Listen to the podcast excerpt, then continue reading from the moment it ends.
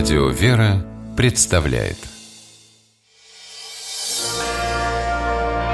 Прогулки по Москве О видимом и сокровенном Дорогие слушатели, здравствуйте. Меня зовут Алексей Пичугин, и мы с вами сегодня гуляем по Москве. По нашему замечательному городу мы сегодня гуляем вместе с Игорем Горьковым, москвоведом и историком. Здравствуйте, Игорь. Здравствуйте, Алексей. Здравствуйте, дорогие радиослушатели. Сегодня у нас один объект очень интересный. Те из нас, кто часто бывает в центре Москвы, в районе а, Цветного бульвара, совершенно точно знаем и видели. Это храм Троицы в Троицкой Слободе у Троицкого подворья. Таково его официальное название. А, нам привычнее, наверное, называть его московским подворьем Свято-Троицы Сергиевой Лавры. Чтобы туда добраться, нужно проделать совершенно нехитрые транспортные манипуляции. Мы выходим из метро Цветной бульвар, оказываемся непосредственно на бульваре и идем налево. Доходим до эстакады, это Садовое кольцо, и здесь переходим бульвар на другую сторону, на противоположную. А дальше, опять же, по переходу а, переходим на другую сторону Садового кольца и оказываемся с вами на Олимпийском проспекте. И мы уже видим этот храм, он прямо перед нами с правой стороны на невысокой горочке. А, по этой самой горочке мы доходим до церкви, она стоит, э, ну, собственно, вот на пригорке, на холме, и видим лесенку. По этой лесенке она ведет прямо к храму, поднимаемся и оказываемся у его ворот. И вот мы в Троице Сергиевой Лавре, но только в Москве. Точнее сказать, Алексей, мы находимся в Троицкой Слободе. В Троицкой Слободе, И да. сейчас, э, как вы совершенно правильно заметили, на карте современной Москвы это древняя местность обозначена храмом Святой Живоначальной Троицы, у которого мы находимся в данный момент. Но я, прежде чем мы э, познакомимся с храмом, хотел бы предложить вам оглянуться. Вот с этого высокого холма открывается хороший вид на самотечный бульвар. А если вспомнить э, литографии XIX века, особенно первой половины, то э, картина была еще более живописной. Дело в том, что под нынешним самотечным бульваром находится коллектор, в котором течет река Неглинная, недалеко. Вот та от- самая Неглинка, которая и у Кремля течет, ну и вообще много где в Москве. Да, совершенно верно. И надо сказать, что недалеко от этих мест она берет свое начало. И на, в Напрудной Слободе, в парке Екатерининском, который недалеко отсюда также расположен, это два истока реки Неглинной. И когда-то, по мере того, как Неглинную забирали в трубу, э, она оставалась все-таки еще где-то видна. И в первой половине XIX века она была хорошо видна здесь, ее перегородили плотинами, она стала широкой, и вот э, виды этого холма, сделанные художниками с противоположной стороны Неглины, они рисуют очень живописную картину. Дело в том, что Троицкая церковь стояла в окружении зданий, и это не был вот этот пустой, совершенно э, крутой спуск вниз, а это были на самом деле уступы, где ютились многочисленные деревянные дома, которые окружали этот центр Троицкой Слободы.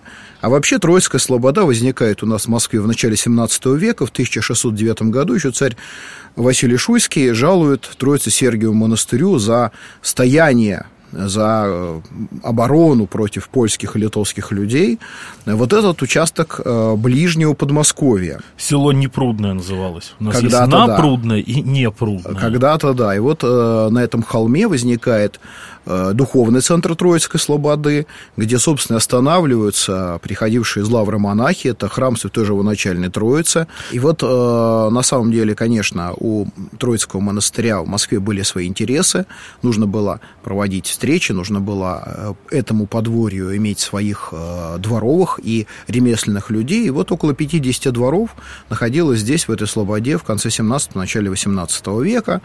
Э, Это уже было под Москвой, потому что границей Москвы в то время была стена земляного города, которую мы с вами пересекали недавно, проходя под эстакадой Садового кольца. Современному москвичу, наверное, сложно себе представить, что это когда-то могло находиться за городом, потому что если мы сейчас вот будем стоять на той самой пресловутой эстакаде, возле которого Троицкая церковь и находится, мы первое, что увидим вдалеке за бульваром, за цветным, туда дальше-дальше, это кремлевские башни.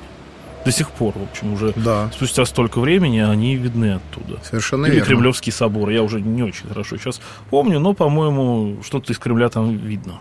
Это действительно очень красивое место, красивый холм. И вот на этом холме в 1688 году по благословению патриарха Акима была построена ныне существующая церковь Святой Живоначальной Троицы с пределом преподобных Сергия и Никона Радонежских. И, конечно, вот эта связь Москвы с Троица Сергиевым монастырем, она ощущалась всегда э, очень интенсивно. Это Троицкая дорога, по которой ходили богомольцы на север. Это та же самая дорога, по которой лаврские монахи приезжали в Москву, останавливались здесь. И для того, чтобы это подворье существовало, нужны были ремесленные, дворовые люди, которые жили, собственно говоря, в этой самой Троицкой слободе. А уже в XIX веке к существующему храму была пристроена колокольня, и возникло еще одно помещение, это предел Владимирской иконы Божьей Матери. Эта Троицкая церковь э, была приходской, но она была очень тесно связана с жизнью Троицы Сергиева монастыря. И вот интересно, что в XVIII веке, например, в приходе Троицкого храма проживает э, Лев Пушкин, дедушка нашего великого поэта.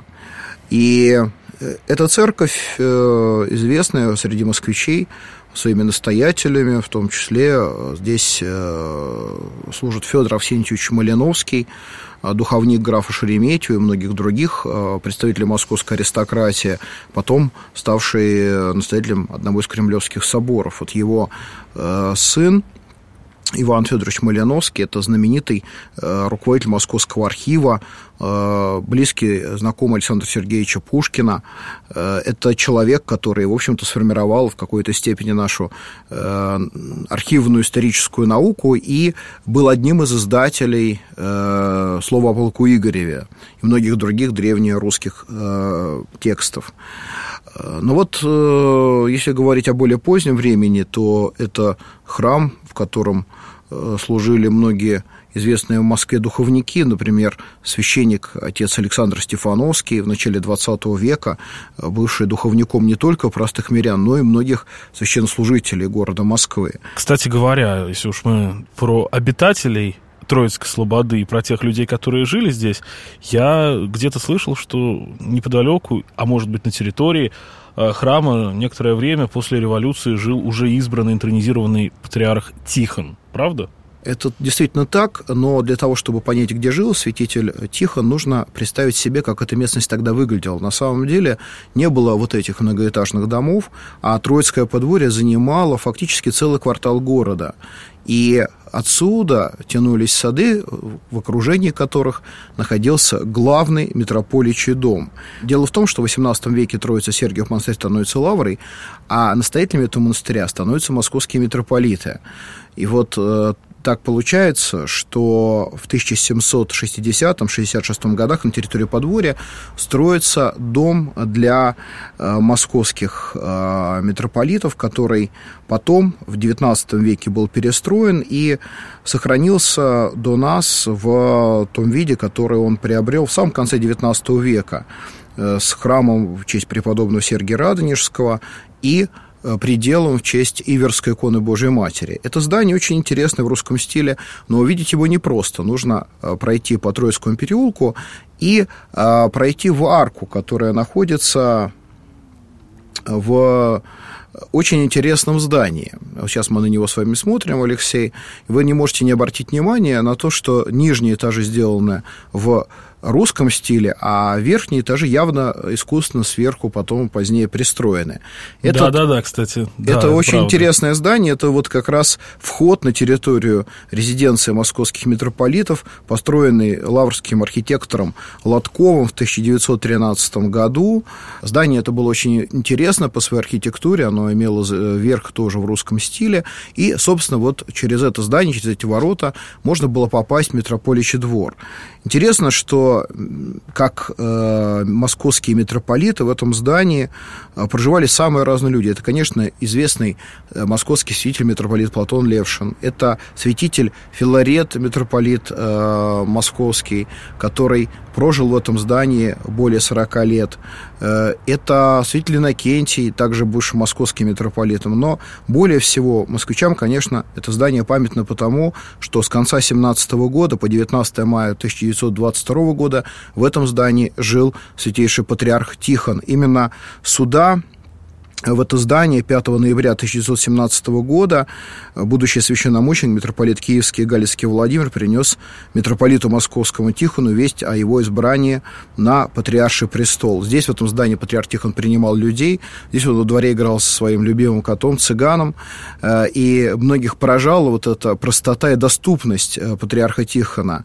Э, но одновременно это были время Э, трудной, э, можно сказать, драматичной борьбы, потому что патриарх Тихон находился под домашним арестом. Несколько раз к нему туда приезжали представители обновленческого раскола, требовали, чтобы он ушел с патриаршей кафедры.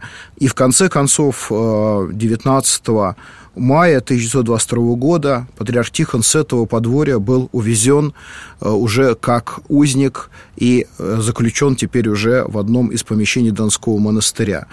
Этот э, комплекс зданий перешел обновленцам.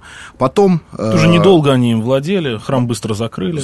Да, храм быстро закрыли, там был детский сад, какие-то здания перешли, э, НКВД. Ну что ж, дальше была советская история храма, здесь размещалось еще к тому же, насколько я знаю, строительное, строительное управление. В начале 90-х церкви здание вернули, там снова разместилось московское подворье Свято-Троицы Сергиевой Лавры, а вот все те здания и домики, о которых мы тоже сегодня говорили, Троицкая Слобода, она была снесена перед самой Московской Олимпиадой в конце 70-х годов. Чуть-чуть не хватило ей, чтобы дожить уже до наших дней. Какие-то остатки за храмом, тоже вот эти двухэтажные, трехэтажные домики Слободы есть, на них можно посмотреть, это интересно, но весь комплекс Слободы такой красивый остался только на старых фотографиях. Спасибо большое, Игорь. Напомню, что сегодня мы были в московском подворье Свято-Троицы Сергиевой Лавры, гуляли, по бывшей Троицкой Слободе. Спасибо, Игорь Горькавый, москвовед, историк. Я Алексей Пичугин. Всего доброго. До следующих встреч.